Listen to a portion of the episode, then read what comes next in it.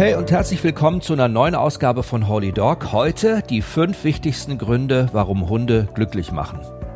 11,8 Millionen Hunde leben momentan in deutschen Haushalten bei Familien oder auch bei einzelnen Menschen. Habt ihr gewusst, dass wir pro Jahr mehr als 4 Milliarden Euro für unsere flauschigen Begleiter ausgeben? Tendenz steigend. Das denken viele von euch wahrscheinlich, das ist ja total crazy.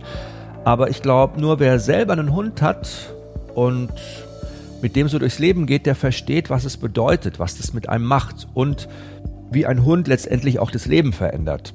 Positiv.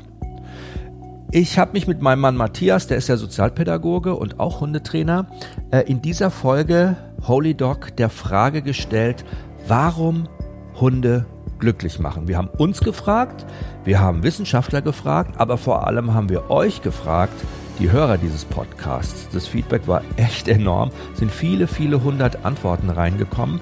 Ja, und dann haben Matthias und ich uns abends nach der letzten Gassi-Runde ins Wohnzimmer gesetzt. Die Hunde waren dabei. Ach so, ja, und die Schwiegermama war auch zu Besuch. Die saß auch auf der Couch und haben uns auf die Suche nach Erklärungen gemacht. Wir haben auf unser eigenes Leben geguckt, was unsere Hunde uns bedeuten.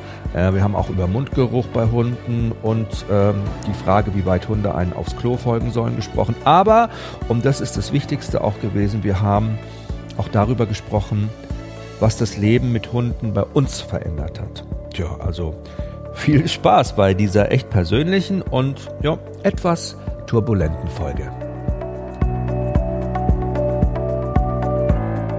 Ist schon die zweite Folge Holy Dog in dem Jahr und äh, ich freue mich voll, dass ich mit Matthias wieder hier zu Hause sitze bei uns. Hallo, schöne Grüße. Im Wohnzimmer. Ja. Und äh, wir uns überlegt haben, dass wir ja eigentlich mal über ein Thema sprechen könnten, was so naheliegend ist, wenn man mit Hunden zusammenlebt und arbeitet, so wie bei uns das ja auch der Fall ist, wie das bei euch bestimmt auch der Fall ist. Ihr lebt auch mit euren Hunden zusammen, habt ein tolles Verhältnis. Warum Hunde glücklich machen. Oder warum Hunde uns auch glücklich machen. Ich habe ja gesagt, der Jochen macht ständig diese Podcasts mit anderen Leuten, befragt die über ihr Leben mit dem Hund. Und klar, von dir gibt's jetzt das Buch, aber ein Podcast gibt's noch gar nicht von dir, oder? Warum du zu Hunden gekommen bist, wie du zu Hunden gekommen bist, warum du mit Hunden glücklich bist.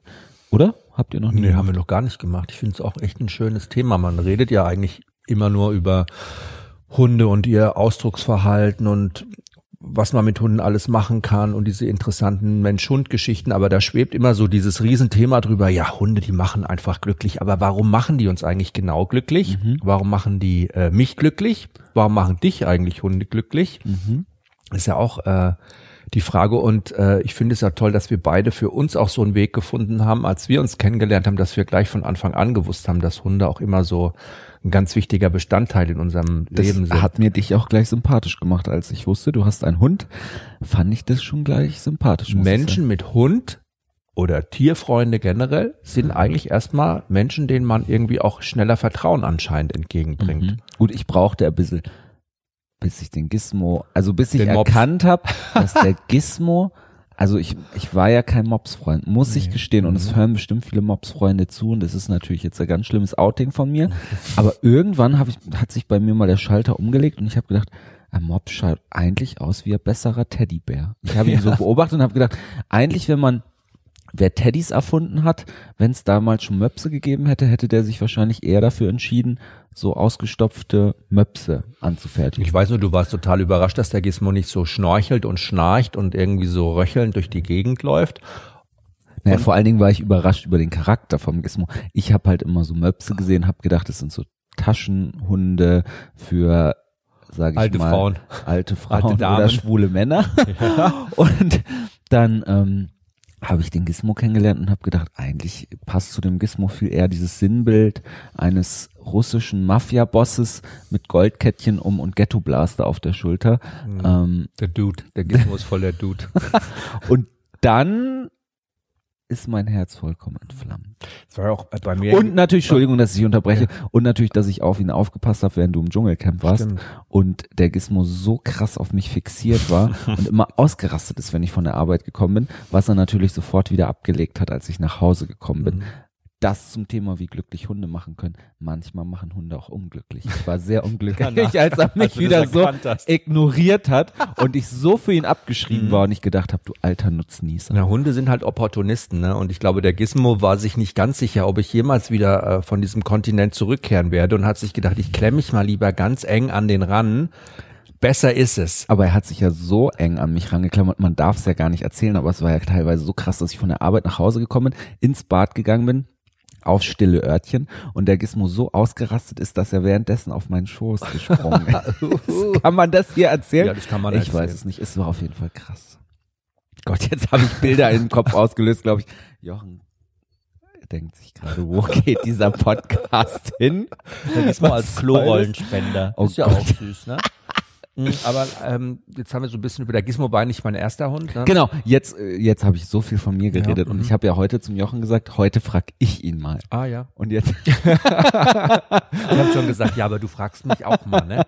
Genau. Ja, aber aber äh, mich würde jetzt wirklich wirklich jetzt interessieren, mhm. deine aller aller allererste Begegnung mit einem Hund? Also Wirklich die allererste? Die allererste, an die ich mich erinnern kann. Ja. Da war ich so drei Jahre alt. Und das, das weißt du. Ja, mh, das war der Hund von meinen Großeltern. Das war so ein Airedale Terrier, die Chica. Und Chica, ähm, deine Großeltern waren ja schon richtig ja, international. International waren die schon. Die waren schon voll so Latinos, weißt du? Ja. Ich schaue doch auch aus wie so ein halber Latino, ne? Ja, ja, voll. Auf jeden Fall. Und äh, die Chica war ein Airedale Terrier Mädchen. Die war, glaube ich, acht Jahre alt. Und die hat mich so richtig, es war so ein Nanny Dog. Die hat mich also immer beaufsichtigt, die ja. ist im Garten und immer, egal wo ich war, ist die immer hinter mir hergetrabt. Und, äh, und hast du noch eine Emotion, die du da als Dreijähriger gefühlt hast? Ja, weißt da, du das noch? Ich weiß immer, dass ich quasi so gerade so mit meinem Arm so über ihren Rücken, so Hals fassen konnte, sie so umarmen konnte und dieses Fell immer so kurz und lockig und so ein bisschen struppig war. Okay. Und daran kann ich mich halt noch total erinnern. Und waren das die Eltern von deiner Mutter oder von Ja, die Vater? Eltern von meiner Mama waren das. Ah, die, äh, die ganz coolen aus der Gastro. Genau, die, die, die, die waren wirklich cool und der Hund war auch. Weil Erdel Terrier war ja früher mega schick, oder?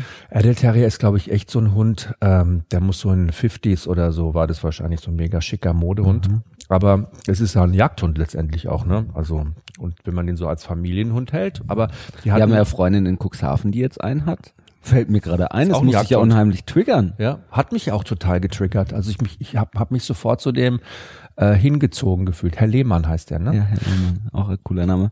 Also, oh. aber die Chica, jetzt nochmal zur Chica zurück. Die war so dein Nanny-Dog. Das war der Nanny-Dog. Das heißt, die hatte ich nie angeknurrt, nie mal gebissen. Hohe Frustrationsschwelle, also wirklich sehr Toll. geduldig, ja. Guter Hund, sehr wachsam. Und warst du oft grenzüberschreitend? Äh, bestimmt weißt du nicht mehr. Naja, wenn ich gerade gesagt habe, ich habe meinen Arm immer um sie gelegt, das war bestimmt mega grenzüberschreitend für so einen Hund. Ich stell mir dich vor, so mit deinem heutigen Kopf und einer kleinen Windel an und mhm. du immer so übergriffig. Es gibt Arm ein Foto in meinem Buch, da ist dieses Foto, da habe ich so eine Windelhose an und einen Besen. Ja. Und ich hatte immer einen Besen in der Hand. Ich hätte eigentlich Hausmeister werden müssen. Ja. Besen haben mich fasziniert, ja. Und mit dem bin ich immer rumgeschoben. Aber das war keine Andeutung auf deine später. Nein, oh war nix. Und da bin ich dann quasi, äh, da hat's, da gibt's dieses Foto, da habe ich so einen äh, Besen, so einen Feger in der Hand und düster rum und da läuft er schon immer neben mir her und beobachtet mich die ganze Zeit. Das war mein erster Hund, an den ich mich erinnern kann. Äh, der zweite Hund, mein erster eigener Hund hm, war ein äh, English Basset. Ein English Basset. Deine, deine Verwandtschaft, deine nähere Verwandtschaft, deine Eltern waren schon äh, exzentrisch. War, ja. Hat mein Vater ausgesucht. Hallo. Wie kommst du? Also den hat mein Vater ausgesucht und jetzt kann man von meinem Vater, also auf, man kann alles über meinen Vater sagen, außer er sei nicht exzentrisch. Das stimmt, ich habe schon Bilder gesehen auf, äh, der war immer gekleidet. Cool, ne? Sehr, ja, also mein Vater hat, ja, der hat gesagt, also weißt du Jochen, ich glaube blaue Schuhe aus Schlangenleder und so, ich glaube, das war, halt, ja. war ja. so wie Casino war der immer angezogen, wie ein Casino, ne? Und ähm, ja, also er war echt äh, und hat gesagt, dieser Hund, das ist also der passt bestimmt auch zu uns und der ist bestimmt toll und es war auch der Haschpapi war ja auch in den 70ern so ein Modehund, glaube ich, wie in den 2010ern der Mops so ein Modehund war. Echt? Ja, und, Aber ähm, das ist ja auch, also ich meine, es ist sehr spannend, dass diese Züchtungen mhm. immer so ja, ist beliebt sind. Ne? Ja, ich meine, die Wirbelsäule von ja, dem. Ja, ewig, ne? ewig lang. Auch ein Stöberhund, ne? auch Jagdhund, aber wahnsinnig tollen Charakter. Ja. Unwahrscheinlich liebenswürdig. Ganz, ganz stur, wie der Gizmo auch erinnert mich auch total an den Gizmo. Echt? Ja, ganz eigensinnig und hatte auch so ein ganz tiefes Bellen. Der hat immer nur so zweimal so gebellt und dann war Ruhe. Und hatte diese ewigen Schlappohren und immer wenn er gesoffen hat aus seinem Napf, hat er sich immer mit einem Fuß ist immer auf sein Ohr gestiegen, weil das so lang war. und immer wenn er aufgehört hat, immer so, wups, hat es immer so gezogen. Und der hat mich echt, der ist äh, 15 Jahre alt geworden. Okay, Habe ich schon nicht mehr äh, zu Hause gelebt. Wie hieß der? Fido. Fido. Das war der Fido. Der Fido. Der Fido, der so ein geduldiger, lieber Hund war, der so unwahrscheinlich treu war und so, ja, einfach so ein Lieber, dass er sogar stumm erduldet hat, dass wir ihn Fido genannt haben, obwohl es gar kein Rüde war, sondern eine Hündin. Wer kam auf die Idee? Mein Vater. mein Vater hat gesagt, das ist der Fido. Und hat meine Mama gesagt, ja, aber das ist eine Hündin. Sagt, ist doch egal, Fido ist ein schöner Name. Der Fido, er muss Fido heißen. Ich spüre es. Und dann war's. Ja, das war der Fido. Fido. Und okay. ich glaube, der Fido hat viele Parallelen zum Gizmo. Und obwohl ich ja nie einen Mops wollte, und immer auch so ein bisschen natürlich Vorurteile hatte gegen die Rasse. Ja, hattest du. Ja, sehr starke sogar. Und einfach auch durch dieses Thema Qualzucht und. Aber das war ja früher gar nicht so im Fokus, oder? War das früher schon Mops, im Fokus? Ja, als ich, als ich den Gizmo hatte, so vor paar Jahren. Ja, doch, das war schon auch immer ein Thema, ne? Und ich wollte halt nie einen Mops. Und außerdem habe ich mir immer gedacht, na gut, jetzt so in der Stadt so, dieses so Klischee, ne, schwuler Mann mit Mops oder so, ja. Ich habe immer so den Mooshammer gesehen, wie er mit seiner Louis Vuitton Hundetasche diesen Yorkshire Terrier da durch die Welt geschleppt hat mhm. und die wahrscheinlich auch immer alle zehn Jahre ausgetauscht hat. Das war bestimmt immer ein anderer Hund. Die Daisy, Daisy 1, 2.3.0 Habe ich gesagt, nee, also mit so Mops und dann. Da hast du euch beide nebeneinander die Maximilianstraße Würde ich nie machen. Du mit Perücke. Ja, das würde ich nie machen. Blonder Föhnperücke auf. Und dann hat mich das Schicksal aber zum äh, Gizmo gebracht, weil der Gizmo ist ein Rückgabehund Gizmo kam auch erst mit, der war schon älter als ein halbes Jahr zu mir und er konnte bei der Züchterin nicht bleiben und ich habe das irgendwie gehört. Es war so ein Notfall. Und dann habe ich mir gedacht, okay, gut, dann soll er herkommen. Und seitdem ist er da und wir haben ihn in unser Herz geschlossen. Und der Gizmo macht uns glücklich. Und wie kam das jetzt genau mit dem Gizmo? Also ich meine, war für dich immer schon klar, dass du einen Hund wolltest oder wie ist das gekommen? Ach, ich hatte ja auch, auch mal eine Zeit lang hatte ich mal so eine Pflegestelle für einen Tierschutzhund. Das ist aber schon, das war bestimmt in den 90ern. Mhm. Um, aber ich hatte nie wirklich Zeit, mich wirklich auf einen Hund auch einzulassen. Ich glaube, um einen Hund auch in sein Leben zu lassen, also es war so mein Anspruch, ne, möchte ich auch Zeit für den haben, möchte ich auch Zeit mit ihm verbringen. Ich möchte nicht unter der Woche weggeben müssen oder viel in so eine Hundepension oder immer zu Freunden oder so. Und ich habe viel gearbeitet und bin ja auch eigentlich immer viel unterwegs gewesen.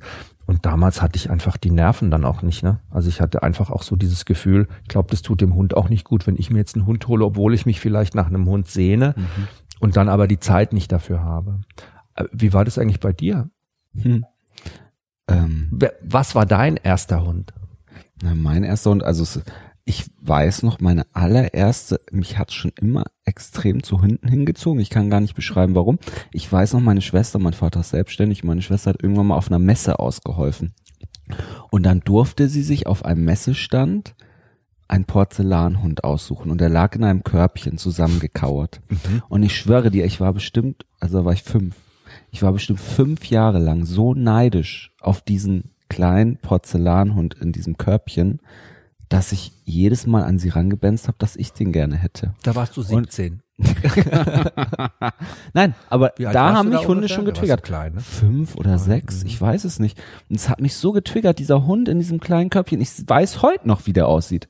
Ich habe den immer in ihrer Vitrine angeschaut, jetzt so eine Vitrine, wo der drin war. Ich habe mir gedacht, ich will den auch. Und dann haben meine Eltern mir so einen mickrigen, winzigen, kleinen Stoffhund. Hund geschenkt. So, der, der von meiner Schwester war so 30 Zentimeter groß und den ich hatte, war so fünf Zentimeter. Das ist aber nicht dieser, dieser Porzellanschäferhund, der bei euch im Nee, Keller der steht. ist von meiner Oma.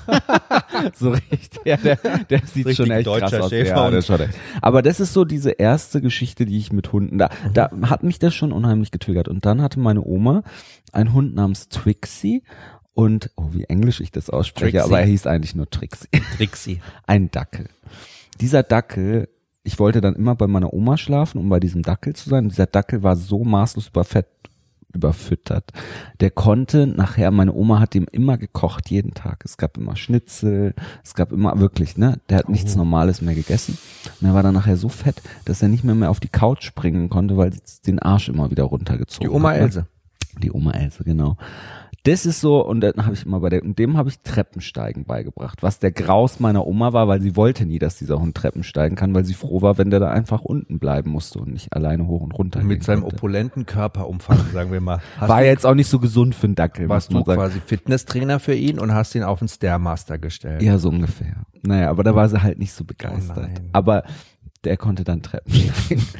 Gut, und den habe ich immer bei mir im Bett schlafen lassen. Das habe ich geliebt. Wenn ich bei meiner Oma geschlafen habe, habe ich den immer unter die Decke genommen, in meine Bauchkuhle gelegt. Und es war das Schönste. Und ich muss es zugeben, ich habe sogar diesen Hundegeruch unter meiner Decke geliebt. Der hat ja. immer so gemütlich mhm. gerochen. Das war so schön. So nach warmem Brot. ja, so ungefähr. Aber er war gepflegt. Ich glaube, meine Oma ja. ist nie viel Gassi mit dem gegangen. Also so. Er war wohl genährt er war wohl und er war gepflegt. Und, genau.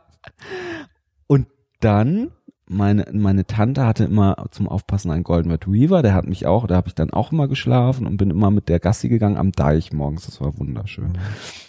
Das habe ich auch geliebt. Und dann hatte unsere Nachbarin zwei Hunde. Und dann, da bin ich auch immer mit der Gassi gegangen. Mhm. Die hatte einen American Staffordshire und einen ähm, Riesenschnauzer. Und dann hatte ich das Glück, dass meine Mutter eines Morgens, ich habe immer gedacht, schon als Kind, immer wenn es im Radio hieß, heute ist ähm, Sternschnuppennacht, mhm. ja, dann habe ich gedacht, oh mein Gott, oh mein Gott, oh mein Gott, ich muss wach bleiben, um eine Sternschnuppe zu sehen, um mir dann einen Hund zu wünschen. Ich habe natürlich nie oh. es geschafft, wach zu bleiben, sondern bin als Kind immer eingeschlafen, aber es war mein größter sehnlichster Und Deshalb hat es auch nicht geklappt wahrscheinlich. Naja, es hat ja dann geklappt. Später. Als ich zwölf oder dreizehn war, ist meine Mutter morgens zur Arbeit gefahren und dann hat sie meinen Vater angerufen und hat gesagt, saß heute ein Hund an der Straße, aber sag's nicht Matthias, weil dann will der den unbedingt haben. Wie, der Vater, saß an der Straße? Der saß an der Straße, haben sie gesagt, ausgesetzt. Ach, ausgesetzt. Mhm. War der dann angeleint, oder? Nee, der ist da dann rumgelaufen. Aber meine Mutter meinte, er saß da oh. erst noch, als sie lang gefahren ist. Und dann haben wir ihn, hat mein Vater es mir aber gesagt. Ich glaube, mein Vater wollte schon immer auch einen Hund mhm. haben, insgeheim. Der liebt Hunde halt der auch. Der mag ja auch Gizmo und die Kalisi ja. total. Und ähm, dann sind wir hingefahren und der war noch da. Und dann haben wir ihn zum Tierheim gebracht, dann kam er in die Zeitung und wir haben gesagt, wir sind die Pflegestelle so lange. Und dann ist er bei uns ins Wohnzimmer reingerannt, hat an die Couch gepisst und dann wusste ich schon, okay, der bleibt. Und hast du nicht immer Angst gehabt, dass sich jemand melden könnte und ihn wieder abzuholen? Ja, hatte ich schon zwischendurch Angst, aber es hat sich zum Glück keiner Hast du das Telefon ausgesteckt in der Zeit? so schlau war ich dann nicht. Nein, aber das Faszinierende war eigentlich, dass ich mit diesem Hund so eng zusammengewachsen mit Jackie hieß er, er war Jack Russell, er musste schnell, es musste schnell ein Name oh, her, er war halt plötzlich da. Mhm. So kreativ war ich auch nicht. Du, dir wäre bestimmt was Kreativeres eingefallen. Meinem Vater, nicht genau. Der war der Kreative. ähm, und der war dann da und der hat mich, ich, ich muss da sagen, ich war immer ein sehr introvertiertes Kind und war sehr bei mir so, war schüchtern und zurückhaltend und ich war ja so zwölf oder dreizehn als wir, als er dann Jackie zu uns kam. Und ich würde sagen, ich wäre heute ohne diesen Hund nicht der, der ich bin.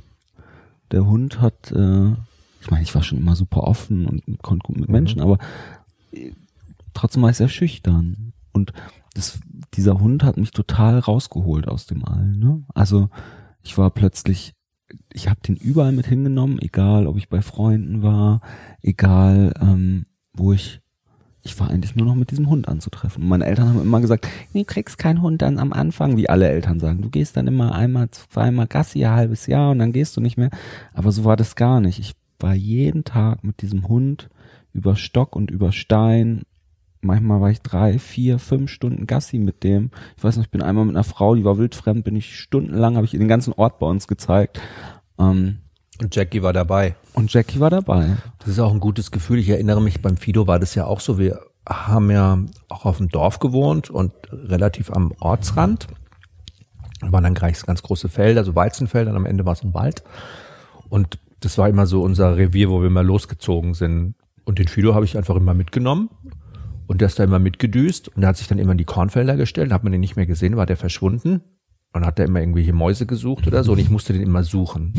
Da bin ich da stundenlang rumgedüst und habe immer gerufen, Fido, Fido und der Fido ist immer abgedüst ne, und war mhm. immer weg. Und ich war so glücklich, als ich den mal wieder gefunden hatte und als er wieder ankam und ich habe ihn eigentlich immer die ganze Zeit auch bei mir gehabt. Mhm. Also wir waren immer zusammen unterwegs und ich habe mich dadurch auch nie so alleine gefühlt. Ich bin ja ein Einzelkind auch. nicht. Ich habe ja mhm. nicht mal Stimmt. Geschwister gehabt ja. und es war für mich auch wirklich wie so ein Geschwisterersatz. Mhm. Es hat sich total gut angefühlt. Ich glaube, glaub, am Anfang habe ich sogar in seinem Körbchen mitgeschlafen. Ja. ja. Wie schön. Ich habe ich hab Jackie auch immer mit ins Bett genommen und irgendwann kam ich aber in die Pubertät und er hat immer so schön in meiner Bauchkuhle geschlafen. Ich brauche ja heute noch immer ein Kissen an meiner Bauchkuhle oder irgendwas. Ich schlaf doch immer an deiner Bauchkuhle. Oder du schläfst in meiner Bauchkuhle. Aber irgendwas brauche ich da und ich glaube, das ist durch den Hund entstanden. Und irgendwann habe ich aber, der Jackie war nicht immer so gut berechenbar, muss ich sagen. Irgendwann habe ich gedacht, Gott, wenn der unter meiner Bettdecke schläft und der nachts plötzlich irgendwas in seinem Kopf durchbrennt und der mich beißt, oh. ich will jetzt nicht sagen wo, ja. dann habe ich gedacht, bin ich danach ja leicht. Ja, wie der Prinz Ferdinand, der hat ja auch mal hier von der, wie hieß der von der Jaja Gabor, dieser amerikanische Prinz da. Und der ist dann, doch auch mal von dem Hund äh, dann in die Klöten gebissen ehrlich? worden. Oh Gott, nicht dein Ernst. Das gibt's tatsächlich. Ehrlich? Es gibt bestimmt mhm. schwere Verletzungen, die durch Hunde. Also in der Pubertät habe ich jedenfalls dann darüber nachgedacht mhm. und dann durfte er nicht mehr im Schlafzimmer schlafen. Aber ich oh werde nein. nie vergessen, dass dieser Hund, meine Mutter hat ihn jeden Abend zugedeckt. Es war so süß. Er hat es halt einfach geliebt, unter der Decke zu schlafen. Ich wünschte, Kalisi wird es auch lieben, aber die, die hasst halt es nicht. Aber auf jeden Fall hat er immer unter der Decke geschlafen, als er es dann nicht mehr durfte. Ich werde es nie vergessen. Jeden Morgen, wenn ich wach geworden bin. Mhm. Und ich weiß nicht, wie er es gespürt hat ich hab's draußen trippeln hören. Dann hat der seine Nase an die Türschwelle unten. Du hast das Atmen gehört. Und dann hat er ganz doll Luft eingezogen mhm. und wahrscheinlich gerochen, ob ich wach bin. Ja. Wahrscheinlich, ob ich meinen Mund geöffnet habe, der Mundgeruch vorbei. Aber es war ganz krass. Und das hat auch so eine tiefe Verbundenheit schon geschaffen. Und Hunde zwar, stehen ja auf Mundgeruch. Der Gizmo liebt es ja auch morgens. Ne? Ich glaube, das ich liebe Hundemundgeruch ja auch. Ja, ich das nicht. ist so pervers, ne? Aber ich finde Hunde riechen so natürlich und so rein, was ich hier heute alles erzähle. Ich bin ein bisschen schockiert. Naja, es sei denn, wenn der, Zahn, der Zahnstein muss schon weg sein, damit sie natürlich und rein riechen. Ich glaube, Matthias, jetzt fantasierst du so ein bisschen. Nee, aber der Gizmo, ich finde, Kalisi hat überhaupt keinen schlimmen Mundgeruch. Aber nee, aber der Gizmo. Aber der Gizmo, ja. ja.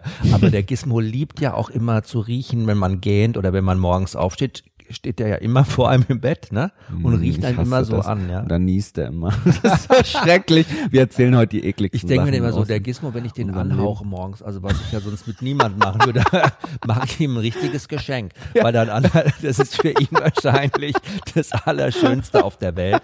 Einmal so dieses, diesen, diesen morgendlichen Frühatem sich einzuinhalieren.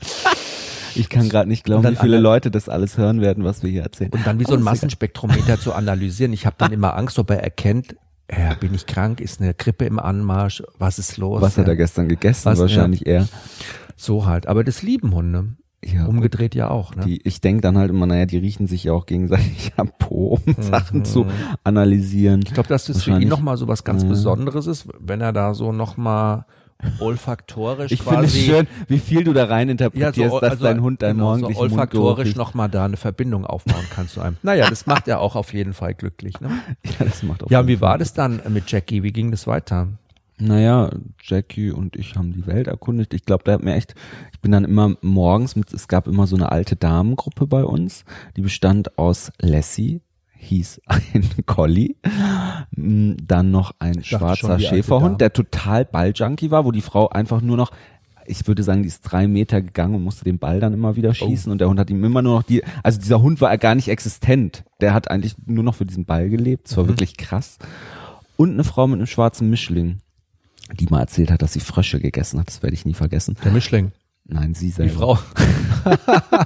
Auf jeden Fall die leben bestimmt alle gar nicht mehr, bin ich, ähm, Die Frösche. Ja, die auch nicht. Aber ich bin auf jeden Fall jeden Morgen dann um acht gingen die immer Gassi und ich bin mit denen mit Gassi gegangen. Das cool. war eine ganz schöne Zeit für mich. Und der Jackie ist dann, als ich zum Studieren gegangen bin, bei meinen Eltern geblieben.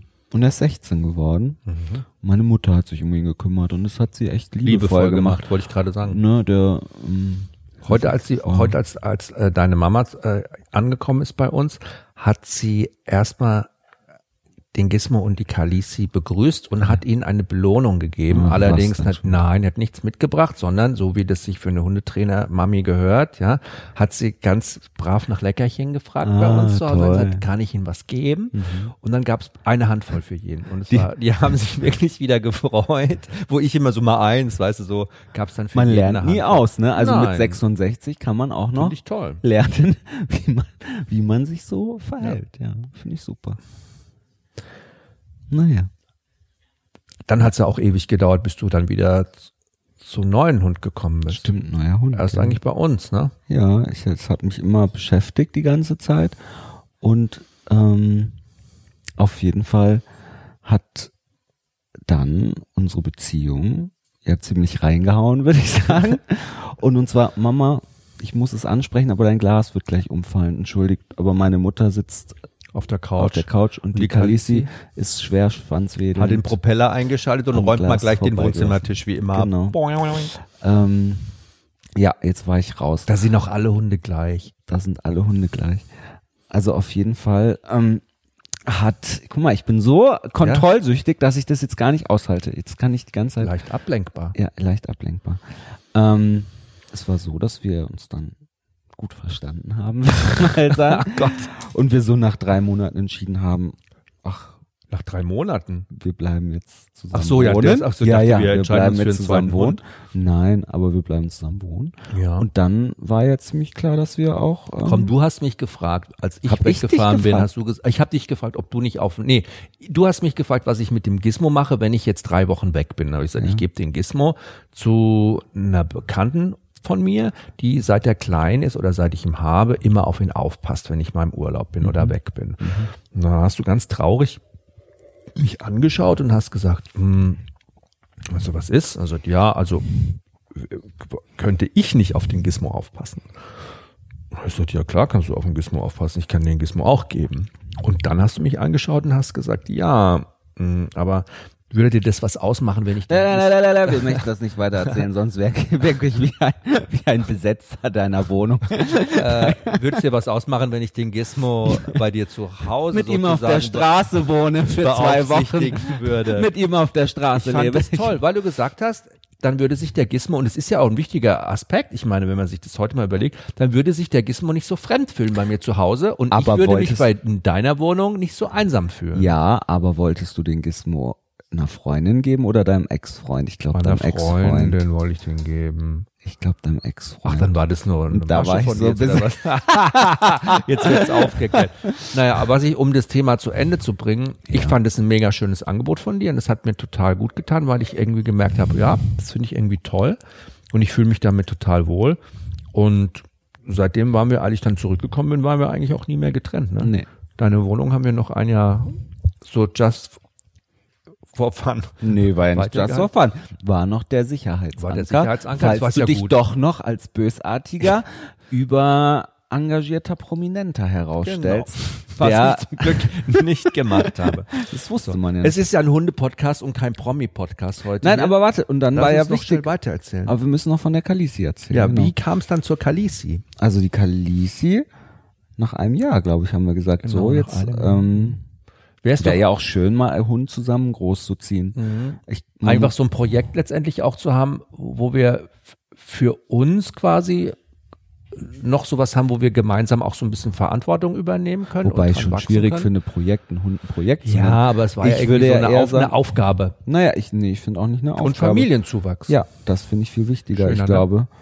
Dass wir natürlich als schwules Paar, man muss es ja mal so sagen, uns ist natürlich der Kinderwunsch jetzt nicht so einfach in die Wiege gelegt worden. Ne?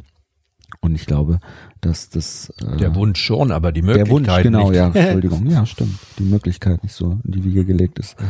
Und ich muss sagen, für mich war das mit dir eine unheimlich tolle, wunderschöne Erfahrung, diesen Hund großzuziehen und ich weiß noch, wie wir zum Züchter gegangen sind. Ich habe dich ja gequält, dass wir immer wieder hinfahren, immer wieder, ne? Also, weil es natürlich auch so toll war mit diesem sozialen Projekt da, mit den Pflegekindern, die dort waren und das einen eh unheimlich berührt hat und wir dann natürlich das muss ich ganz kurz vielleicht noch erzählen, weil das ist wirklich ein schönes Projekt. Du hast eine Kollegin von dir, ist auch eine Sozialpädagogin, die mit ihrem Mann zusammen Pflegekinder betreut auf einem so einem kleinen Bauernhof, ne? und äh, im Rahmen dieser Betreuung und Therapie äh, dort ganz viele Hunde hat und auch Hunde dort züchtet. Ja. Labrador. Und jedes Mal weiß noch, wie wir Stockbrot mit allen gemacht ja. haben und die Hunde da rumgelaufen sind. Das, das hat mich halt unheimlich berührt. Ja, auch so wunderschön zu sehen, wie diese Kinder, die, und das kann ich ja, glaube ich, auch sagen, ähm, aus Familien gekommen sind, wo sie ganz oft eben auch Missbrauch ausgesetzt waren und dort quasi geschützt aufwachsen konnten bei ihren Pflegefamilien oder bei ihrer Pflegefamilie, dass die natürlich auch wie so ein Panzer um sich herum gehabt mhm. haben und dieses Zusammenleben mit den Hunden dort, das Sehen, wie diese kleinen Welpen heranwachsen, die mit groß zu ziehen, da Verantwortung zu übernehmen, das hat diesen Panzer eigentlich bei allen immer gesprengt. Ne? Ja. Die sind dadurch wieder zugänglicher geworden, weich geworden, konnten Gefühle wieder zulassen. Es war richtig therapeutisch und das hat uns beide so beeindruckt und es hat uns so fasziniert, dass wir gesagt haben, wir unterstützen das und wir wollen da von Anfang an mit dabei sein und holen uns da einen Hund. Das war halt auch unheimlich, also Intensiv war das, ne? Es war eine intensive Zeit. Wir waren ja jede Woche dort und es mhm. war einfach. Und die Kalisi ist schon nach schon vier, war sie vier Wochen alt?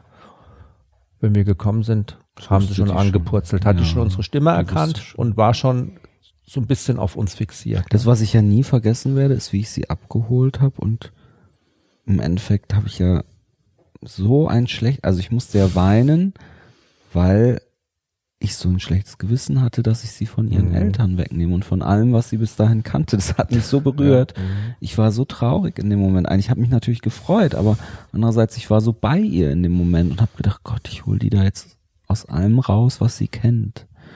Und ich war nur so, fasziniert, weil ich immer gemerkt habe, dass natürlich die Kalisi unser Hund ist so wie der Gizmo ja auch unser Hund ist, aber der Gizmo war halt sozusagen der Ersthund hier. Der ist und ganz quasi, anders zu dir. Der Gizmo ist halt so auf mich fixiert und ja, vielleicht kennt krass. ihr das ja bestimmt auch mit euren Hunden, wenn ihr mehrere Hunde habt oder wie das bei euch in der Familie ist oder auch als Paar. Die Kalisi ist natürlich viel stärker auch auf dich fixiert, weil das wir wollten das ja auch. Ich fand es ja irgendwie ganz wichtig, dass das auch so ein bisschen dadurch, dass du sie ja auch die ersten Wochen hier wirklich rund um die Uhr betreut hast und dir Zeit genommen hast und schon diese Fahrt von dort zu uns nach Hause, wie sie mit dir da auf der Rückbank gesessen ist und wie ihr da verbunden wart, schon so vom ersten Moment auch ne, immer wieder diese ganz starke Verbindung. Und es zieht sich ja bis heute auch durch und ich finde es auch wahnsinnig schön zu sehen, dass wir mit den Hunden eine Familie sind und dass beide Hunde zu uns einen ganz starken Bezug haben, aber dass trotzdem die Kalisi bei dir viel mehr verankert ist. Weil schau mal, ich spüre das ja gar nicht. Ich sehe das total, also ich spüre, dass sie mit mir sehr verankert ist, aber ich spüre nicht, dass sie dich anders behandelt als mich. Ja, Beim Gizmo spüre ich das ganz klar, weil da merke ich, ich komme nach Hause und er guckt mich an, sagt kurz Hallo und dann stürmt er an mir vorbei und guckt, ob du noch kommst. Also das ist, wenn ich Glück habe, sagt er mir Hallo. Mhm. Also die Kalisi zum Beispiel, gut, die begrüßt uns immer beide ja. total irre, ja, was auch schön ist, aber da gibt es zum Beispiel den Unterschied, wenn wir mit beiden Hunden unterwegs sind und wir trennen uns in der Stadt und ich lasse beide Hunde bei dir. Mhm. Ähm, dann schaut die Kalisi mir schon auch nach und will erst nicht mitgehen und wartet, ja, ne? Und wartet, ne? Ist sie schon erstmal irritiert. Wie ist es beim Gizmo? Wie? Wenn ich weggehe und der Gizmo ist bei dir, dann will er auch erstmal nicht gehen. Ja, der guckt halt immer, wo du bist die ganze Zeit. Aber er wäre jetzt nicht so stur wie die Kalisi und wird nicht weiter. Aber wenn wir beide, der Gizmo und ich zusammen sind und du gehst weg, ist dem Gizmo eigentlich egal. ist der Gizmo so. Äh, aber was ich total krass finde, und das macht der Gizmo gar nicht, wenn ich mit der Kalisi alleine unterwegs bin, hält die immer die ganze Zeit unbewusst oder ihr Unterbewusstsein Ausschau nach Bewegungsmustern, die sie an dich erinnern. Die guckt immer, nicht, ob sie, sie irgendwo dich Zeit erkennt. Und wenn da jemand kommt, der so ein bisschen so angezogen ist wie du, der so schemenhaft aussieht wie du, der vielleicht so einen ähnlichen Gang hat, wird sie total wachsam, stellt ja. die Ohren auf und ist total am Schauen und angespannt. Das macht die ganz oft. Das heißt, die ist immer unterbewusst am Suchen. Mhm. Wo bist du? Kommst du? Wo könnte sie dich entdecken? Und Ach, das, das, ist schon eine ganz krasse Zeichen von einer ganz, ganz engen Bindung, mhm. von einer ganz starken Bindung. Ja, also könnten wir für uns beide feststellen, dass unsere Hunde uns durch all das, was wir gerade so erzählt haben, was wir so mit ihnen erleben, uns glücklich machen. Die machen uns glücklich, aber was denkst du, zeigt dir ein Hund? Also was schätzt du so sehr an einem Leben mit einem Hund? Was ich an unseren Hunden so schätze? Nee, was du an einem Leben mit einem Hund schätzt? Was zeigen dir? Dass das Hunde? Leben mit einem Hund, ich glaube, ich würde viel verantwortungsloser und vielleicht auch irgendwie ohne nicht so viel Nachdenken quasi leben. Ne? Ja. ja, ich glaube, Hunde geben einem die Möglichkeit, Verantwortung zu übernehmen, aber das wollen ja ganz viele Menschen gar nicht. Mhm, aber ich glaube, der Hund zwingt einen ja auch ein bisschen dazu in so eine mhm. Rolle. Mhm. Und, und, auch der führt einen so leicht dahin, auch selbst wenn man das bewusst vielleicht gar nicht möchte und sagt, ja, ich will keine Verantwortung übernehmen. Ich habe jetzt, aber der Hund macht es dann trotzdem in dem Moment. Man mhm. übernimmt ja für den Hund irgendwo auch Verantwortung. Der eine natürlich bewusster, der andere mehr unterbewusst. Und ähm, er macht halt einfach glücklich. Aber ich glaube, wenn du mich fragst, ich fand diese Frage so, äh, ich, ich habe diese, die, genau diese Frage, was bedeutet euch eigentlich euer Hund? Ne? Wie glücklich ist er? Das habe ich ähm, euch gestellt, also den Hörern äh, von unserem Podcast von Holy Dog. Und ich habe ihn auf Instagram die Frage gestellt und auf Facebook. Und ich habe dazu bestimmt 500 Antworten bekommen. Schöne Antworten auch. Und ähm, dieser Podcast wäre ähm, nicht dieser Podcast, wenn wir nicht fünf coole Dinge gefunden hätten und es war einheitlich so, also man konnte wirklich so einen Faden dadurch erkennen bei allen 500 oder 600 Antworten. Fünf Dinge, warum Hunde uns Menschen glücklich machen. Und ein Ding war wirklich, und da musste ich auch wieder an uns denken, ähm, die Manuela hat geschrieben, ich lese es einfach mal vor, tiefe, innige Liebe. Ich teile sogar mein Bett äh, mit ihm, beziehungsweise teilen wir fast alles mit ihm. Unser Prinz, unser Sonnenschein, so ein liebevoller, sensibler Hund. Er sorgt dafür, dass wir jeden Tag ein Lächeln auf den Lippen haben. Das fängt morgens schon an und endet abends, wenn er wie ein Baby, in Klammer 37 Kilo, unter meine Decke schlüpft. Wir leben mit und für ihn. Also Hunde sind echte Glücksbringer. Mhm. Kann man sagen, oder? Total. Total. Wie bei der Kalicia auch morgens, wenn sie sich freut, wenn sie merkt, wir sind aufgewacht, wenn der Gizmo das erste Mal ins Bett springt, ohne gefragt zu werden. Ja. Wie sie sich beide so schön unterscheiden. Die Kalicia vorsichtig erstmal antippt und ihre Schnauze aufs Bett legt und nach einem bestätigenden Blick fragt, ob sie darf oder nicht. Und wenn wir sagen, nö, dann akzeptiert sie das auch, aber der Gizmo einfach hupf, ja. schon ist er da. Aber ich finde, unsere Hunde sind beide trotzdem auch so ein bisschen Morgenmuffel, ne? Die haben morgens Total. immer noch keinen Bock, so rauszugehen. Ja. Und vielleicht liegt es auch beim Gizmo am Alter, dass er morgens jetzt immer so trödelig ist, dass er so morgens so eher so steif ist, die Knochen. Hm, aber die Kalisi ist ja auch schon ja. nervig. Naja, aber es stimmt schon, was die Manuela sagt, ne? Hunde sind Liebe pur und Glücksbringer. Hunde verurteilen einen halt nicht, ne? Glücksgefühle. Das ist ganz wichtig, glaube ich ganz auch. Ne? wichtig. Ne? Die freuen sich ja auch immer so irre. Schau mal, die freuen sich ja sogar schon, wenn man nur irgendwie runtergeht, Müll äh, in die Tonne haut, ja, und wieder hochkommt. Das ist ja so, als ob man irgendwie vier Wochen im Urlaub war. Bei welchen Menschen ist das schon? Ja.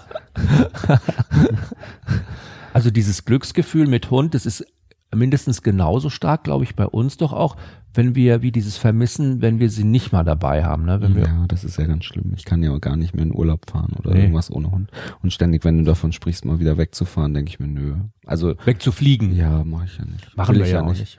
Will ich nicht und sträube ich mich total dagegen, weil ich die ganze Zeit gar nicht, ich könnte es nicht, ich könnte nicht ohne die wegfahren. Und Urlaub mit Hund ist ja auch cool. Ich meine, nur mal, wir nehmen sie jetzt Ja, manchmal muss man sagen, guck mal, wenn, manchmal, wenn wir im Sommer an See fahren, genießen wir das schon, dass wir da liegen können und nicht ständig gucken müssen. Handtuchstress haben. Wo sie rumrennen, wo sie hinmachen, was sie machen. Gut, die Kalisi ist halt auch so Treibauf, ne? Mhm. Aber wir genießen es dann manchmal schon. Ich glaube, in einem Urlaub wäre es auch mal schön, wenn man mhm. das mal nicht hätte. Aber ich kann mir einfach nicht vorstellen, die eine Woche nicht zu sehen und wegzugeben. Aber wenn wir jetzt im Norden sind, Matthias, ja, dann können wir immer mit denen ins Wohnmobil steigen und irgendwie losfahren. Ja, das ist auf jeden Fall schön. Dann können wir nach Skandinavien. Ja, das könnten wir machen. Und wir können sie bei den Schwiegereltern parken. Das, das wirst du ja wohl übers Herz bringen. Ja. Das bringe ich wahrscheinlich übers Herz. Aber ich glaube, was mich ja total an Hunden, was ich total an Hunden schätze, ist, dass sie einen so in die Natur bringen und wieder zu seinen Urinstinkten. Ne? Ja, das stimmt. Das ist so ganz krass. Das ist was, was ich total schätze, dass ich die Jahreszeiten so extrem spüre mit Hund. Ich, in der Zeit, wo ich studiert habe, war ich nicht so viel raus wie, wie, ähm, wie ich es wie ich's jetzt Wie's ohne Hund bin, mit Hund, genau. Und da habe ich einfach, ähm, ja, die Natur nicht so gespürt, die Jahreszeit nicht so gespürt. Ich habe das Laub nicht so grün werden sehen im, im Frühjahr. Ich habe die, Blumen nicht so blühen sehen, sondern man ist einfach viel mehr so in, in seiner Wohnung und mit anderen scheiß Konsumgütern und weiß ich nicht, was alles beschäftigt. Mm, und mit Hund ist man wieder so verbunden mit der Natur. Und wenn die Kalisi mir in die Augen schaut zum Beispiel und ich spreche mit ihr über meinen mein Blickkontakt, das tue ich wirklich in dem Moment, ne? Mhm. Ich spreche mit ihr, ich kommuniziere in dem Moment mit ihr, dann gibt mir das auch ein unheimliches Urgefühl. Verstehst du, was ich meine? Und das gibt mir total Glück. Das Schöne ist ja, dass Hunde ja Talent besitzen und jeder Hund hat ein anderes Talent. Und dass wir Menschen dadurch die Möglichkeit haben, diesen Weg, den uns die Hunde zeigen, durch dieses Talent, das sie haben, dadurch glücklicher zu werden. Mhm. Also zum Beispiel, guck mal hier, Caro Flora schreibt, oh, was für eine Frage unser Hund gehört zur Familie, wir sind halt fast immer zusammen und mit ihr habe ich, und das fand ich ganz cool, meinen Coach, der mich raustreibt bei jedem Wetter. Mhm. Und die innigen Momente sind die, die einen Kraft geben und sie ist halt ein goldener Herzhund und einfach unsere Upi, einfach einzigartig. Ja, mhm. also Hunde zeigen uns einen Weg zum Glücklichwerden, indem wir die Möglichkeit haben, uns einfach auf ihre Talente einzulassen. Total. Und die Kalisi klettert gerade an mir hoch und Schwanz wedelt, haut fast alle Kabel. Und ihre komische Stoffmaus die im Maul, der sich schon die Nase abgebissen hat. Sie ist echt übel. Und ich die konnte deswegen jetzt gerade gar nicht richtig zuhören. Ganz Nein? Schlimm. Nein. Was ist los mit dir? Ja, weil die Kalisi. Na, ich finde es halt so schön, guck mal, dass, dass wir quasi die Möglichkeit haben, diese, diese Talente, die so, die unser Hund hat, wenn wir die entdeckt haben. Mhm wenn wir so ein bisschen sensibel dafür gemacht haben. Mhm. Das kann ja ein Hund sein, der wahnsinnig gerne Nasenarbeit macht. Immer so wie in dem Podcast, unserem letzten Podcast, äh, den wir gemacht haben äh, zum Thema Trailen, ja? ja? dass wir da plötzlich raus können in die Natur, ja. Mhm. Oder wenn wir einen Hund haben, der eben besonders, ja, sag ich mal, empathisch ist und mit dem ich vielleicht eine Ausbildung mache als Therapiehund zum mhm. Beispiel, ne? Und dadurch wieder in Kontakt komme. Mhm. Oder dass ich einfach schaue, was kann mein Hund besonders gut, wo ist der besonders gut drinne? Der äh, macht mir so eine neue Türe auf. Das ist eigentlich eine ganz tolle Möglichkeit, auch für mich glücklich zu werden. Also mhm. das ist ja so ein Add-on, das man noch hat. Nicht nur der Hund selber, sondern auch dieses Ding, das man hat als Add-on, mhm. Ne, was da noch so dazu kommt. Wir müssen schon lachen, Krass. jetzt klingelt's hier. Ich muss wirklich lachen, also ist gerade voll Katastrophe. Aber es ist halt, wenn man einen Podcast zu Hause macht, es ist halt immer so irgendwas los. Jetzt klingelt dieses Handy ständig. Also auch das ist, und man könnte man eigentlich sagen, und man muss ja auch also man muss ja mit dem Hund auch dreimal raus am Tag, ne? Ja. Im Grunde ist der Hund ja auch der perfekte Personal Trainer. Die ist der perfekte Personal Trainer. Du gehst joggen mit, mit der Kalisi immer joggen. Alleine würde ich, glaube ich, niemals so joggen gehen, hätte ich nie Bock drauf. Ähm, das liebe ich mit ihr sogar und sie kommt dann immer zu mir und dann bin ich abgelenkt, dann laufe ich mal wieder 500 Meter, während sie neben mir hertrappelt und mich immer an mir hochschaut und mit mir spielen will und das macht unheimlich viel Spaß. Also könnten wir sagen, der zweite Grund, warum Hunde uns glücklich machen, weil Hunde die perfekten Personal Trainer sind. ja, könnte man schon sagen. Ähm, die Ruth hat auch eine ganz tolle äh, Antwort gepostet auf die Frage, warum ihr Hund sie glücklich macht. Sie hat geschrieben, unser Charlie ist mittlerweile ein Familienmitglied. Wir möchten ihn nicht mehr missen. Besonders für meine sehr kranke Tochter ist er Balsam mhm. für die Seele. Mhm, toll. Warum tun Hunde kranken Menschen oder generell Menschen eigentlich so gut? Ich glaube, weil sie nicht so urteilen wie wir, ne? Also ich mhm. glaube, man ist bei einem Hund total frei und man ist bei einem Hund, der schaut nicht, bist du krank, bist du, bist du reich, bist du arm. Der ist einfach nur, der urteilt nicht über dich, der ist einfach nur da und ich, ich glaube, selbst wenn man krank ist und Trost bekommt von Familienangehörigen oder vom Besuch oder pff, keine Ahnung, ja, schwingt ja vielleicht oft ganz oft auch so dieses Ding mit bei einem, dass man nur Mitleid bekommt ne? und dass es vielleicht gar nicht verstanden werden kann mhm. ne? und dass jeder, der dann zu einem kommt, sagt, ja und hoffentlich geht's dir bald besser und so, dass das irgendwie vielleicht nicht echt sein könnte mhm. oder dass es einfach nur, ja, auch nicht ernst gemeint ist, dass mhm. das Verständnis gar nicht da ist. Mhm. Und ähm, Menschen, die mit Therapiehunden zusammenkommen, die krank sind, die haben dann wahrscheinlich eben dieses Gefühl nicht, sondern die spüren einfach, dass ein Hund da wirklich ganz wertfrei ist und dass der einfach nur für sie da ist, auch ich nur in diesem das, Moment. Ich du hast ja auch Hunde, ich bin ja, ich bin ja Sozialpädagoge mit. und betreue Menschen, denen es psychisch nicht so gut geht. Kalisi oft dabei. Und da habe ich die Kalisi oft dabei und die hat zu manchen Klienten echt so eine krasse innige Beziehung. Ich habe zum Beispiel durch einen Klienten der Kalisi äh, beigebracht, Treppen zu steigen, weil die wollte erst am Anfang nicht auf die Treppen. Und erst als der vorausgegangen ist, ist sie dem hinterhergelatscht, weil sie den so unheimlich liebt und so unheimlich Beziehung zu dem hat. Ich glaube, sie hat durch diesen Klienten gelernt, Treppen zu steigen. Mhm. Und ich muss sagen, ich glaube, wenn ich irgendwann mal den Job wechseln sollte, dann ähm, glaube ich, dass es für ganz viele Klienten auch ganz schlimm sein könnte. Gar nicht, dass ich weg bin, sondern dass die Kalisi dann nicht mehr da ist. Mhm. Das glaube ich, ist für viele, wäre das schwer. Es gibt eine, auch eine äh, Studie übrigens zu diesem Thema Therapiehunde. Ähm, und zwar hat man da rausgefunden, dass sogar selbst wenn man nur einmal Kontakt mit einem Hund gehabt hat, dass es schon einen deutlich messbaren Effekt auf die Psyche hat, also dass man da schon glücklicher wird, wenn man nur einmal Kontakt gehabt hat. Und die Untersuchung hat wie immer die University of British Columbia gemacht in äh, Vancouver und ähm, die haben sich ja wirklich spezialisiert auf ähm, Soziobiologie und Untersuchungen, was gerade Hund und Mensch äh, angeht. Und äh, die haben diesen Effekt, den Therapiehunde auf Studenten haben mal untersucht. Und in den USA gibt es ja viele Unis, die so Programme mhm. anbieten für gestresste Studenten, wo sie mal mit Hunden kuscheln können. Mhm. Äh, das sind Therapiehunde und da hatte schon eine Sitzung mit den Hunden Erfolg. In Miami zum Beispiel, da können Teilnehmer bei so Therapiestunden, da ist eine Trainerin immer dabei und so mit den Hunden spielen, können mit denen reden, können die streicheln, einfach so ein bisschen runterfahren. Und diese Studenten, die haben berichtet, so haben die auf dieser Seite, auf der Webseite dieses Programms geschrieben, ähm, dass dieser Kontakt zu den Hunden für sie so wichtig war, weil sie dieses Gefühl hatten, und das finde ich eben so schön, dass sie sich akzeptiert, geliebt und aufgemuntert gefühlt haben durch diese bedingungslose Zuneigung und Wärme der Tiere. Das glaube ich sofort. Ich habe auch schon mal eine Studie gelesen, wo sie wirklich zwei Probandengruppen in der Psychiatrie hatten. Mhm. Ähm, und die eine Probandengruppe haben sie, ich glaube, es waren 60 Leute insgesamt.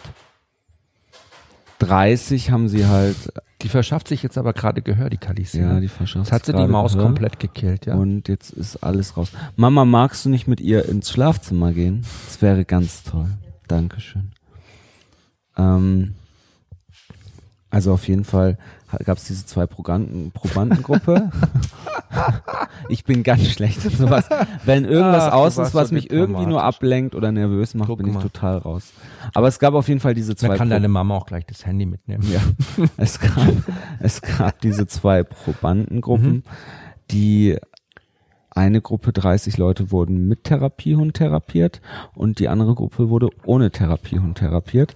Und sie haben dann später gemessen, einer Skala, ja, von mhm. 1 bis 10 nach, ich glaube, einem halben Jahr Therapie, ähm, dass es den Menschen, die mit Hunden therapiert worden bin, sind, bin, dass die, dass es denen um, ich glaube, 60, 70 Prozent psychisch besser ging. Also erheblich besser gegangen ist. Ja. Ne? Was ich bei dieser Studie mh, hm, jetzt mit den Studenten so toll fand, war, dass man gesagt hat, dass Hunde quasi negative Gefühle reduzieren können mhm.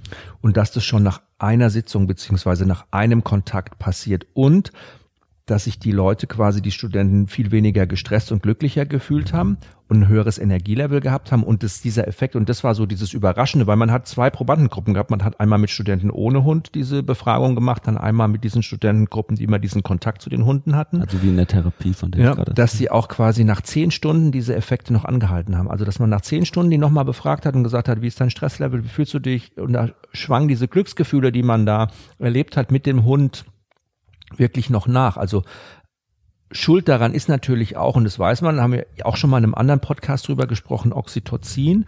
Äh, Oxytocin ist ja das Bindungshormon und wenn Oxytocin ausgeschüttet wird, dann hat es eben diesen Effekt, dass man ganz starke Gefühle der Geborgenheit empfinden kann. Mhm. Und die hat man natürlich, wenn man mit einem Hund zusammen ist, wenn man den streichelt. Und Oxytocin reduziert natürlich dann eben auch Stress und hebt die Stimmung. Und deshalb Na, könnte man doch als dritten Punkt jetzt im Grunde sagen, Hunde sind die besten Seelentröster. Total, aber man muss ja auch überlegen, ich meine, gerade auch München, glaube ich, ist die Stadt mit den meisten Singles. Mhm. Ich meine, wir haben ja immer mehr Singles in den Städten, wir haben immer mehr ältere Menschen, die viel alleine sind. Wer nimmt denn so einen alten Menschen mal in den Arm und kuschelt den. Wer nimmt so einen Langzeitsingle, ich meine zu Zeiten von Tinder und Grinder und mhm. whatever, ja, Sex hin oder her, das ist ja schön, aber gibt es wirklich dann auch die Nähe? Elite-Partner müssen wir jetzt auch noch erwähnen. Nein, aber verstehst du, hm? gibt das wirklich die Nähe und die Geborgenheit, die ein ein Hund geben kann, diese bedingungslose Liebe, dieses ähm, Vorsicht, Kuscheln, da kommen wir auf ein ganz Wärme. gefährliches Feld. Warum? Alleinstehend mit Hund und dann gar nicht mehr fähig für eine richtige Beziehung. Weil diese Gefühle, die man bekommt, dieses Oxytocin, was der Körper ausschüttet, mit dem Hund so stark ist, das kann ein Partner nie ersetzen. Wie bitte? Nein, das war jetzt, das war jetzt ironisch. aber, aber wer weiß? Naja, das, ich glaube, das Ding ist wer halt wirklich, weiß, wenn man jetzt wird's ja wieder richtig spannend. Wenn man sich einmal da eingeschossen hat da drauf, ne, ja. wie schwer fällt es einem dann wirklich, wenn ich schon so ein Fellnase an meiner Seite habe, die so ein toller Partner ist, die nicht bewertet, die nicht urteilt, die mich so annimmt, Ach, wie ich bin. Ich ja geiles Thema. Ja, die so äh, die so empathisch ist, ja. ja, die so geduldig ist, die das alles aushält, die mir neue Wege zeigt, die mich back on track bringt, ja. die mein bester Fitnesspartner ist, die mein äh, bester Seelentröster ist, die ein absoluter Glücksbringer ist. Ja, warum brauche ich denn dann noch einen Kerl? Warum brauche ich denn dann noch eine Freundin? aber, aber deshalb, das ist eine spannende These. Mh, Vielleicht aber, sollte man die mal verifizieren. Aber deshalb glaube ich, ist es gut, sich dann einen Partner zu suchen, der auch hundeaffin ist. Ja. Weil man dann zumindest weiß, dass der ähnlich tickt. Dann weiß man, der liebt den Hund auch mehr als ich ihn und aber der kann das beide den Hund mehr als nachvoll Der kann das ja. nachvollziehen wahrscheinlich. Ja, ich glaube, das ist, können ja viele Menschen auch wahrscheinlich dann gar nicht nachvollziehen, was ich sehr, sehr schade finde, aber ist halt einfach nur mal so. Was ich auch noch einen mega wichtigen Punkt finde und der ist mir eingefallen, als ich äh, des Post von Juna, The Beagle, gelesen habe. Die hat nämlich gepostet unter unserer Frage, warum Hunde glücklich machen. Äh, meine Hündin ist wie mein erstes Kind. Mein erstes Kind. Ich liebe sie.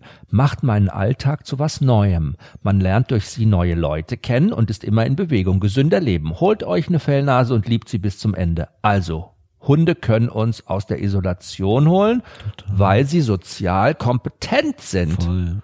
Voll. So, das ist nämlich der Punkt. Da kannst du der größte Stoffel sein, da kannst du der größte, nicht Soziopath, aber Misanthrop sein, ja. Also jemand, der Menschen gar nicht aushalten kann. Da gehst du mit deinem Hund vor die Türe und plötzlich labert dich einer an. Mai, der ist ja süß. Wie heißt denn der? Und du fängst an zu reden, ne? Ja.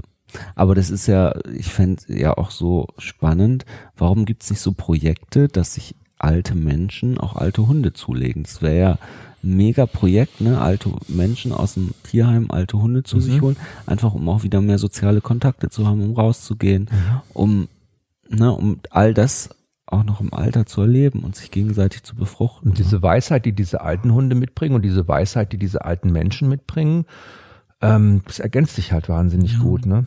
Das äh, wäre eigentlich toll. Was, was mir eingefallen ist bei dem Gedanken, weil ich habe auch ganz viele Postings bekommen zum Thema Abschied nehmen und wie das ist mit dem Hund und was Hunde da quasi auch, ne, was das bedeutet und weil auch, ihr hat ja auch hier geschrieben, die Juna ja bis zum Ende und so, und ne, diese Verantwortung übernehmen. Mhm. Ähm, ich glaube, das, was einem Hunde da zeigen können und was man da lernen kann, ist ja, na schau mal, Matthias, wenn man normaler, also unser Leben, ne? Wir mhm. haben ja unsere Geburt nicht mitbekommen. Wir werden so wach, sage ich mal, geistig, dass wir wissen an die ersten Erinnerungen, ne? Ist so quasi so, da waren wir vielleicht drei Jahre alt oder zwei Jahre alt. Psychoanalytiker. Dieser psychoanalytisch. Und aber jetzt so bewusst, ne? Also jetzt nicht ja, so Psychoanalyse, sondern eher so. Und dann werden wir alt und unser Bewusstsein bis zu dem Punkt, wo wir sterben. Ne? Mhm. Bei unseren Eltern ist es so, die haben wir auch nicht bei Geburt kennengelernt, da haben wir die Jugend auch nicht mitbekommen, die lernen wir quasi als Erwachsene kennen, mhm. begleiten die bis ins Alter, mhm. um bis sie gehen, bis sie sterben. Das mhm. ist der erste Mal, dass wir quasi mit diesem Prozess richtig mhm. vertraut werden. Ne? Mhm. Dieses aber da ist nie ein Anfang und ein, da ist immer nur ein Ende. Und bei unserem eigenen Leben ist es so, dass wir das Ende ja immer auch so ein bisschen verdrängen. Mhm. Da denken wir immer nicht dran, das schieben wir ja immer weg. Aber so ein Hundeleben, das ist nur im Durchschnitt 14 Jahre lang. Mhm. Und meistens bekommen wir dieses Leben vom ersten Moment, wo der Hund bei uns einzieht und sagen wir mal, es ist ein Welpe, es ist ein junger Hund oder ein junger Hund, bis zu dem Tag, wo er ganz alt geworden ist. Im Zeitraffer quasi, so ein mhm. ganzes Leben, ne? Mhm. Bis zu dem Punkt, wo er geht. Und das müssen wir uns reinziehen. Und dadurch machen wir eine ganz schwere, äh, machen wir eine Erfahrung, die Tragweite hat für unser Leben ganz oft, ne? Mhm. weil wir mhm. zum ersten Mal uns ganz bewusst mit diesem Prozess des Loslassens auch in auseinandersetzen so müssen. In einem ganz kurzen Zeitraum, also ja. quasi wie unser eigenes Leben im Zeitraffer zusammengequetscht. Und das macht ja was mit einem. Ne? Mhm. Und ich glaube, da können wir auch ganz viel lernen. Und da lernt man auch ganz viel über das Leben und über das Loslassen und über die Vergänglichkeit. Und wahrscheinlich auch wird einem das da zum ersten Mal so bewusst. Und ähm, das ist ja auch so ein Aspekt, wo wir von Hunden ganz viel lernen können und wo uns Hunde ganz viel zeigen. Aber um nochmal auf äh, diese soziale Kompetenz und dass Hunde uns aus dieser Isolation holen können, wenn die bei uns sind, ne, sind die eigentlich so richtige Icebreaker. Total. Kontakte, Total. Kontakte, Kontakte. Manchmal auch im negativen Sinn. Ich meine, es ist ja echt spannend. Ich verstehe, es gibt so ganz nette Leute, es sind meistens so Omis, die dann kommen und sagen, oh, ist der süß. Das liebe ich, wenn die das machen. Und dann gibt's ja so Hundehasser, die einen dann aber auch noch ansprechen. Oder letztens hatte ich ja Mutter im Fahrstuhl, die mir erzählen wollte, dass ich mit dem Hund nicht Fahrstuhl fahren darf, weil sie ja mit dem Kinderwagen rein muss und oh. mein Hund den Kinderwagen nicht berühren darf. Hm, das fand Wegen ich auch Keimen. ein Genau, das fand ich auch ein Icebreaker, muss ich sagen. Ein Icebreaker. ähm, nicht mehr so freundlich zu sein, wie ich sonst bin, aber das ähm, Komm, als Hundebesitzer macht man schon tolle Erfahrungen und die negativen ja, Erfahrungen, es ist schon auch manchmal richtig schräg. Du das weißt, stimmt. du schimpfst mich aber immer, ich weil ich ja die Menschen nicht, die hm? irgendwie Hunde nicht mögen. Wie kann man Hunde oder wie kann man Tiere nicht mögen? Was ist denn damit schon los? Strange. Also ich glaube, wenn man Tiere nicht mag oder wenn man da keinen Bezug zu hat, okay, gut, aber ja, aber da wäre ich ja richtig hysterisch. Wie kann man denn keinen also, Bezug zu Tieren oder zu Hunden haben? Aber manche Leute das? sind einfach, die projizieren wahrscheinlich ihren ganzen Hass und ihre ganze Wut auf auf die. Ja, die sollten mal. Ich weiß auch nicht. Oder? Ich weiß es nicht. Wie kann man Hunde nicht mögen? Wie geht das? Wie geht das? Das können wir nicht nachvollziehen. Ja. Ähm, ich habe noch eine schöne Nachricht bekommen, das ist quasi der fünfte Punkt, auch warum Hunde uns glücklich was. Die Franziska hat nämlich geschrieben, ich liebe meine zwei Hunde wie meine Kinder. Mhm, Sie sind Familie, mein Hobby, mhm. meine Leidenschaft. Und es gibt nichts, was dieses Gefühl zu meinen zwei Hunden und meinen zwei Kindern beschreiben kann. Schön. Ähm, ich kann mir ganz gut vorstellen, wenn ich so Mama, zwei Kids hab und zwei Hunde, das ist schon ein großer Haushalt, ne? Das ist ein großer Haushalt. Ich und weiß nicht, ob die Hunde sind auch ihr Hobby. Also ich meine, Franziska schreibt, die Hunde sind auch ihr Hobby. Und ich glaube, das ist auch eine tolle Ablenkung dann, ne? Die Hunde mal aus dieser Fam aus diesem Familienalltag als Mutter. Total, aber das ist ja was, was wir in der Hundeschule auch immer wieder erleben in der Welpenspielstunde, wo Frauen sind, die wirklich drei, vier junge Kinder haben und dann plötzlich sich einen Hütehund auch noch anschaffen. Für die Freizeit. Denk, ja, und dann denke ich mal, wie machen die das? Aber das ist dann wahrscheinlich auch sich so ein bisschen freikämpfen und so. Und Spiegelung. Ja, ja, gut, wenn du so Kinder Aber das will ich jetzt nicht beurteilen. Nee, ich finde es ja gut, aber das will ich jetzt nicht find, aus der aber Ferne. ich finde es ja positiv. Ich finde es ja schön, weil ich glaube ja auch, ähm, äh, dass es Ablenkung ist. Über, überleg mal, wie wir ganz oft äh, früher, als wir unsere Ausbildung noch gemacht haben oder auch ich erinnere mich noch, es gab Momente, da waren wir beide mega gestresst und haben mega harten Tag gehabt und haben abends Kurse gegeben in der Hundeschule und sind in die Hundeschule gefahren und waren mega genervt und waren super gestresst und auf Anschlag und haben uns fast irgendwie dann in die Wolle gekriegt, nein. weil wir, nein. Und kaum waren wir auf diesem Hundeplatz, kaum haben wir eine halbe Stunde mit den Hunden mhm. verbracht, ist alles von uns abgefallen Total. und wir waren wirklich nur bei diesem, in diesem Thema das war drin. Krass, ne? Oder? Und ja. wir sind nach Hause gefahren, abends um halb zehn, total durchgefroren im Winter. Ja und haben uns angestrahlt im Auto und haben gesagt, war das wieder ein geiler Nachmittag, ja. ja? Also so Hunde ähm, bewirken, dass das Stresslevel bei das uns stimmt. sinkt. Habe ich noch nie drüber nachgedacht. Könnte man fast eine Studie drüber machen. Das ja. ist wirklich krass, ja. Und dass man besser gelaunt mhm. ist. Naja, mich hat aber auch immer total befruchtet. Was habe ich heute mit diesem befruchtet? Befruchtet. Also irgendwas stimmt mit mir nicht. Nein, aber mich hat immer Befrucht. total, ich fand es total schön, auch zu sehen, wie Menschen mit ihrem Hund zusammenarbeiten und da so aufgehen in dem Thema, weil das so nur positiv geladen ist. Ne? Jeder mhm. hat gute Laune am Hundeplatz, jeder, gut, es gibt auch mal diese super zielstrebigen, wo das dann manchmal auch nicht so positiv in dem Moment ist, aber im Endeffekt wollen ja alle nur was Gutes mit ihren Hunden und das ist total schön. Es macht halt einfach in diesem Moment wirklich wenn man beim Hund ist, also das, was wir ja auch immer möchten, dass man sich eigentlich total auf den Hund konzentriert in dem Moment und mit ihm so eine Einheit wird. Mhm. Wenn diese normale Leine zu so einer mentalen Leine geworden ist, einfach weil man so verbunden ist in dem Moment und sich so aufeinander konzentriert und einlässt, auch die Welt um sich herum vergisst und ja, man, mit dem, man, man mit dem Hund so die Möglichkeit hat, plötzlich so, ja, das finde ich halt so schön, mit dem Hund zusammen so eins zu werden, ne? Ja. So auf ihn zu achten und auch wenn der Hund dann plötzlich sich viel mehr auf einen konzentriert und also und ich glaube ja auch Hunde sind deshalb Stresskiller, weil sie einfach auch wirklich wenn sie einen anstupsen, mal mit der Schnauze, weißt, wenn man genervt ist und einfach auch mal kommen und einmal kurz rausholen aus so einer Situation. Und schau mal, wenn wir in dem Podcast machen, die Kalisi, ihr blödes Stofftier, da erzähle ich, ist auch lustig irgendwie, was ja, du mir irgendwie holst sein dann wieder ab. Und man denkt sich, mein Gott, das Leben geht weiter. Wir sitzen hier, nehmen das auf und das 248. Stofftier ist jetzt über den Jordan gegangen. Aber ich denke mir halt wirklich, der wichtigste Faktor ist bedingungslose Liebe. Mhm. Wer schenkt uns schon bedingungslose Liebe? Ich meine, selbst wenn Partnerschaften, wenn man sich, die Partnerschaft kann noch so fix sein und man möchte, hat eine monogame Beziehung und der andere betrügt ein, dann ist sie auch nicht mehr bedingungslos und der Hunde lieben ein ein Leben lang bedingungslos. Du kannst mhm. richtigen Scheißtag haben. Der Hund freut sich, wenn du heimkommst. Er reagiert nicht darauf, dass du ne, der freut sich einfach nur, du freust dich dann auch nur. Ich glaube, ich kann mir nicht vorstellen, dass Menschen ihren Frust an ihren Tieren auslassen. Weiß nicht, ob das geht. Ja, das gibt schon, aber ich glaube, in der Regel ist das ja eigentlich nicht so. Nee, und du bekommst nur bedingungslose Liebe. Und wer schenkt dir die heutzutage noch? Wer schenkt dir die? Eigentlich ja nur Kinder. Und deshalb sind unsere Hunde oder leben die meisten unserer Hunde heute in Westeuropa, auch in USA, bei uns mit Kinderrechten.